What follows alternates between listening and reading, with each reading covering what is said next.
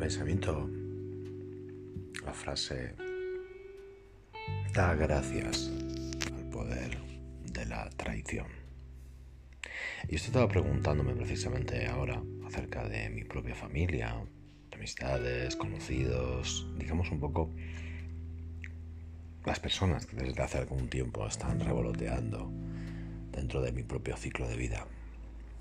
Y muchas veces cuando nos sentimos traicionados por amigos, conocidos, parejas e incluso por desconocidos, la primera reacción que te viene a la mente cuál es?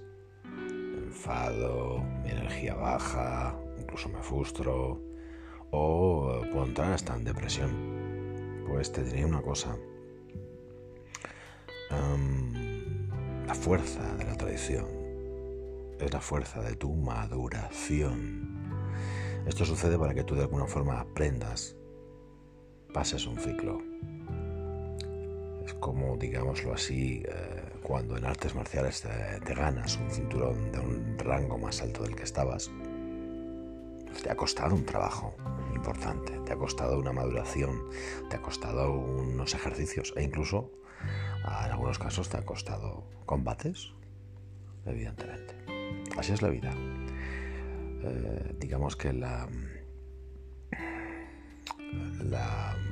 moraleja es exactamente esa.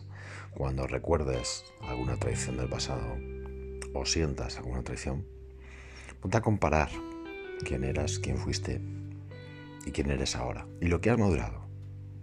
Y consecuentemente agradece esa traición a tu vida, porque ha llegado por alguna razón y siempre, siempre es para tu evolución.